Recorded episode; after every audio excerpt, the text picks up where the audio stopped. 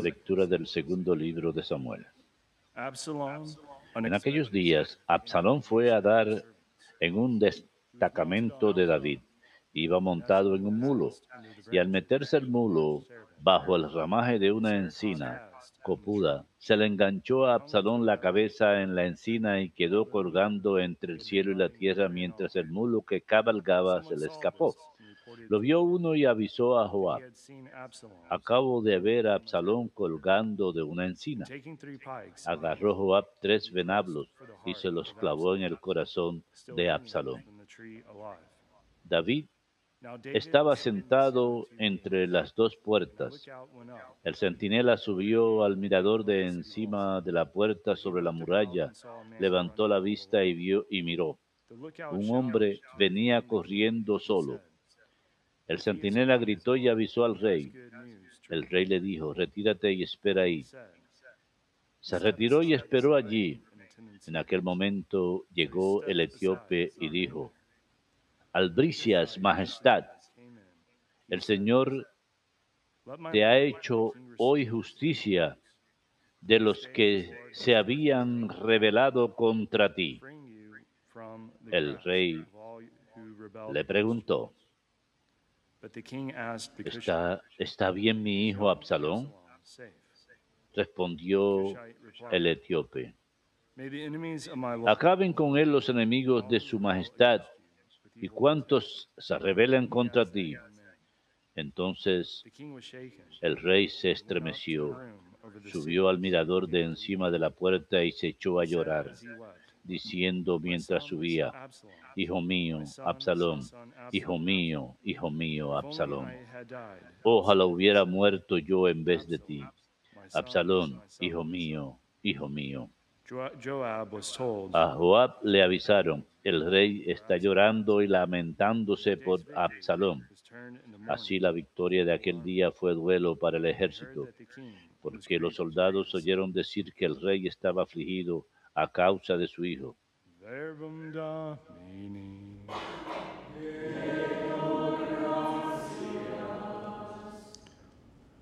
Listen, Lord, and answer me. Inclina tu oído, Señor, escúchame. Inclina tu oído, Señor, escúchame, que soy un pobre desamparado. Protege mi vida, que soy un fiel tuyo. Salva a tu siervo que confía en ti. Tú eres mi Dios. Inclina tu oído, Señor, escúchame. Ten piedad de mí, Señor, que a ti te estoy llamando todo el día. Alegra el alma de tu siervo, pues levanto mi alma hacia ti. Inclina tu oído, Señor, escúchame. For you, O Lord, Porque tú, Señor, eres bueno y clemente, rico en misericordia con los que te invocan. Señor, escucha mi oración, atiende a la voz de mi súplica. Inclina tu oído, Señor, escúchame.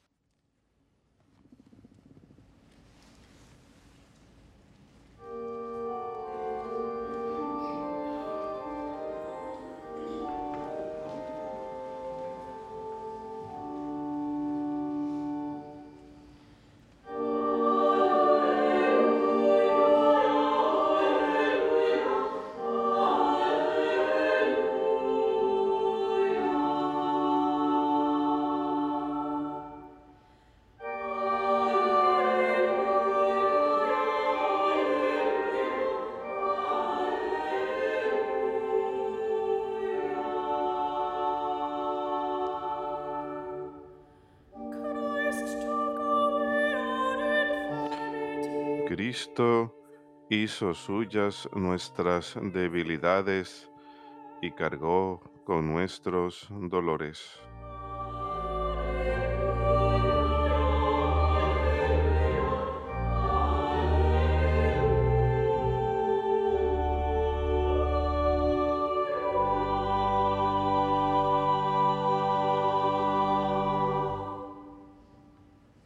Dominus vobiscum.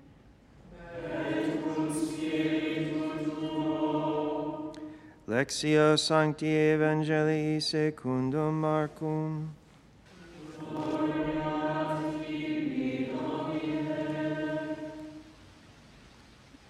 When Jesus had crossed En aquel tiempo Jesús atravesó de nuevo a la otra orilla. Se le, re- se le reunió mucha gente a su alrededor y se quedó junto al lago. Se acercó un jefe de la sinagoga que se llamaba Jairo, y al verlo se echó a sus pies rogándole con insistencia. saying, "My daughter is Mi niña está en las últimas, ven, pon on las her." manos sobre ella para que se cure y viva. Jesús se fue con él, acompañado de mucha gente que lo apretujaba. Había una mujer que padecía flujos de sangre desde hacía 12 años. Muchos médicos la habían sometido a toda clase de tratamientos y se había gastado en eso toda su fortuna. Pero en vez de mejorar se había puesto peor. Oyó hablar de Jesús y acercándose por detrás entre la gente le tocó el manto pensando que con solo tocarle el vestido curaría. Inmediatamente se secó la fuente de sus hemorragias y notó que su cuerpo estaba curado. Jesús, notando que había salido fuerza de él, se volvió enseguida en medio de la gente preguntando, ¿quién me ha tocado el manto? Los discípulos le contestaron, "See how the crowd ¿ves cómo te apretuja la gente y preguntas quién me ha tocado? Él seguía mirando alrededor para ver quién había sido. La mujer se acercó asustada y temblorosa y le confesó todo. Él le dijo, hija, tu fe te ha curado. in peace." Vete en paz y con salud. Todavía estaba hablando cuando llegaron a la casa del jefe de la sinagoga para "Your daughter decirle, tu hija se ha muerto. ¿Para more?" qué molestar más al maestro? Jesús alcanzó a oír lo que hablaban y le dijo al jefe de la "Do sinagoga, no temas, faith." basta que tengas fe. No permitió que lo acompañara nadie más que Pedro, Santiago y Juan, el, el hermano de Santiago. Llegaron a la casa del jefe de la sinagoga y encontró el alboroto de los que lloraban y se lamentaban a gritos. Entró "Why y les dijo? ¿Qué estrépito y qué lloros son estos? but asleep." La niña no está muerta, está dormida. Se reían de él. Pero él los echó fuera a todos y con el padre de la ma y la madre de la niña la cogió de la mano y, y le dijo, He took the child by the hand and said to her, Talita Kumi, que significa contigo hablo niña, levántate. La niña se puso en pie inmediatamente y echó a andar. Tenía astonished. 12 años. Y se quedaron viendo visiones. Les insistía en que nadie se enterara y les dijo que dieran de comer a la niña.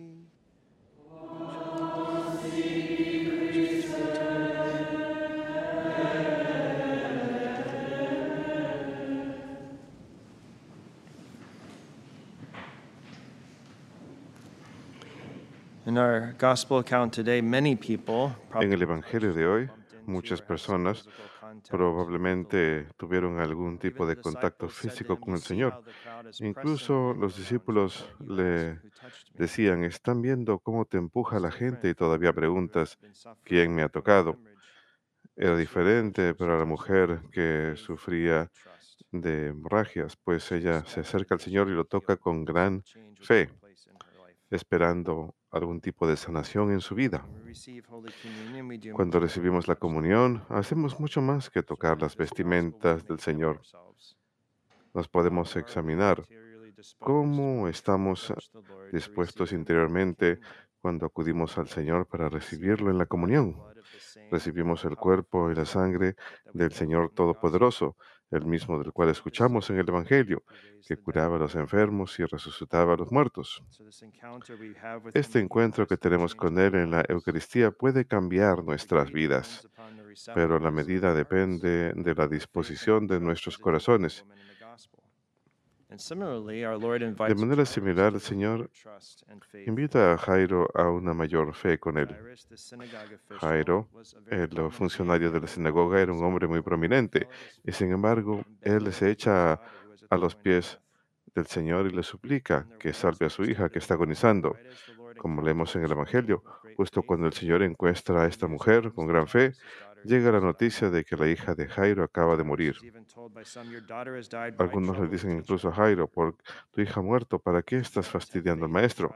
Así que Jairo tuvo confianza y fe cuando se acerca al Señor, que sane a su hija y el Señor le está llamando a que aumente su fe, porque Jairo fácilmente pudo haberle dicho, no te tomes molestia, Señor, mi hija ha muerto, pero no lo hizo. El Señor le dice más bien, ten fe, y así fue. Jairo obedeció el mandato del Señor. Y como escuchamos en el Evangelio, el Señor toma a la niña por la mano y le dice que se levante y ella se levanta inmediatamente. No podemos olvidar que el Señor es todopoderoso, no hay nada imposible para Dios.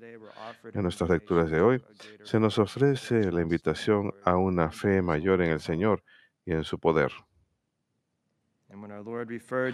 Cuando el Señor se, se refiere a la niña como dormida, cuando muere, le manda en arameo a que se levante y ella se levanta. Y eso es importante, la forma en que se expresa esto, porque en el Nuevo Testamento aprendemos que la cultura de esa época llamaba a los muertos dormidos. San Pablo diría en la primera carta a los tesalonicenses, capítulo 4, versículo 13, no queremos que sean ignorantes, hermanos, con respecto a aquellos que están dormidos. No queremos que lloren como aquellos que no tienen esperanza. Y en el canon romano, en la primera plegaria eucarística, rogamos por las almas de aquellos que nos preceden en la fe y duermen en el sueño de la paz. Este milagro en, en el Evangelio de hoy no solo se trata de la resurrección de esta niña, sino también señala nuestra futura resurrección, la segunda venida. Al igual que la hija de Jairo, hemos de resucitar después de la muerte en el último día. Y como la mujer que sufre de hemorragias, podemos acudir al Señor con fe y confianza. Tenemos ese contacto con Él en los sacramentos, especialmente en la Sagrada Eucaristía. El Señor no nos abandona. Y en nuestro calendario franciscano celebramos el memorial de San Jacinto Mariscotti. San Jacinta Mariscotti nació a finales del siglo XVI en una familia italiana muy prominente. Después que su hermana menor se casó, antes que ella, pasó por una época de desánimo y desilusión e ingresó a la Orden de San Francisco como terciaria. No tuvo un muy buen comienzo. Empezó a vivir una vida muy mundana y acumulaba mucho en exceso de bienes materiales. En cierta ocasión, que fue muy providencial, se enfermó mucho al punto de que su confesor tuvo que acudir a su lado para darle los sacramentos y se quedó atónito ante la acumulación de las cosas materiales que había acumulado en su cuarto y la forma en que había estado viviendo. Y la reprochó, la corrigió y le advirtió en medio de su enfermedad, pero fue un gran momento de conversión y gracia en su vida para cambiar su vida. Gracias, gracias a Dios se recuperó lo suficientemente y lo primero que hizo fue ir a sus hermanas en la comunidad y pidió disculpas por el mal ejemplo que había dado por su forma de vida. Se ve inspirada a pedir la intercesión de Santa Catalina de Siena y esto le ayudó adicionalmente a librarse del exceso en su vida y a dedicarse al Señor, porque ese es el compromiso que ella tomó cuando ingresó a las hermanas, vivir según la tercera regla de San Francisco. Podemos pensar también, cuando ella vivió esta vida, que ella cambió de una forma de vivir mundana de regreso a una vida de oración y sencillez y penitencia, e incluso a una vida de virtud heroica. Recordemos lo que Santa Teresa de Ávila dijo. Ella había muerto apenas un par de años antes de que San Jacinta naciera. Santa Teresa de Ávila dijo, cuando yo poseo lo menos, tengo el menor número de preocupaciones. El Señor sabe que hasta donde puedo ver, estoy más afligida cuando hay exceso de algo que cuando hay falta de ello. A través de nuestra propia experiencia podemos notar que mientras más cosas acumulamos, más preocupaciones tenemos. Fácilmente podemos distraernos pensando en todas las cosas que tenemos en lugar de enfocarnos en el Señor. Y sabemos nuevamente que si tenemos un exceso de cosas y estamos inmersos en esas cosas, empezamos a perder el deseo de la oración y el deseo de crecimiento en la vida espiritual. Alabado sea Dios. San Jacinta tuvo la humildad de aceptar esa corrección de su confesor y eso cambió su forma de vida. La corrección fraterna es una obra espiritual de misericordia. Se le llama reprochar al pecador. Y un, un obstáculo que podemos encontrar es el temor de molestar a la persona que estamos corrigiendo. Su confesor puede, pudo haberse ocurrido que esta jovencita es miembro de una familia muy rica y prominente.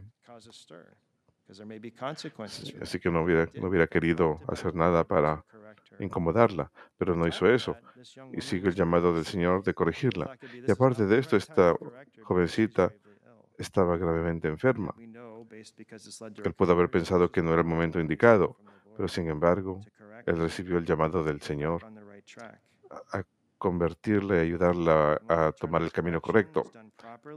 Cuando se realiza la corrección fraterna correctamente, es un gran acto de caridad. No se trata de tratar de hacer que alguien se vea mal o humillarlos públicamente, sino llevarlos de regreso a Dios. Y si estamos eh, recibiendo corrección fraterna, debemos recibirla con humildad, como lo hizo Jacinta. A pesar que no sea fácil recibir corrección, puede llevar al agradecimiento. Si nuestros hermanos nos ah, quieren lo suficiente, que quieren ayudarnos a llegar al cielo, están buscando nuestro bien espiritual.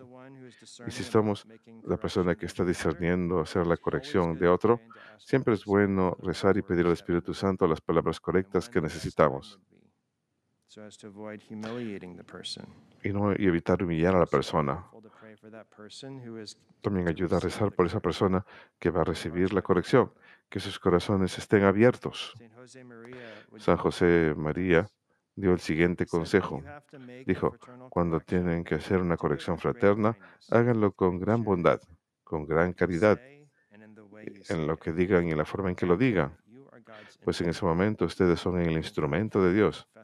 Demos gracias a Dios por ese confesor que aceptó el llamado del Espíritu Santo y roguemos que estemos dispuestos a aceptar el llamado del Señor cuando Él nos llame a ser instrumentos para llevar a otros más cerca a Él. Rogamos por la intercesión de Santa Jacinta el día de hoy que tengamos la gracia de perseverar por el camino de la conversión. Sabemos que a pesar de que se le ha atribuido a San ah, Juan Vianney, ella recibió este gran consejo. También que humildemente y con agradecimiento recibamos la corrección de otros, que genuinamente les importa el bien de nuestras almas y nuestra relación con Dios.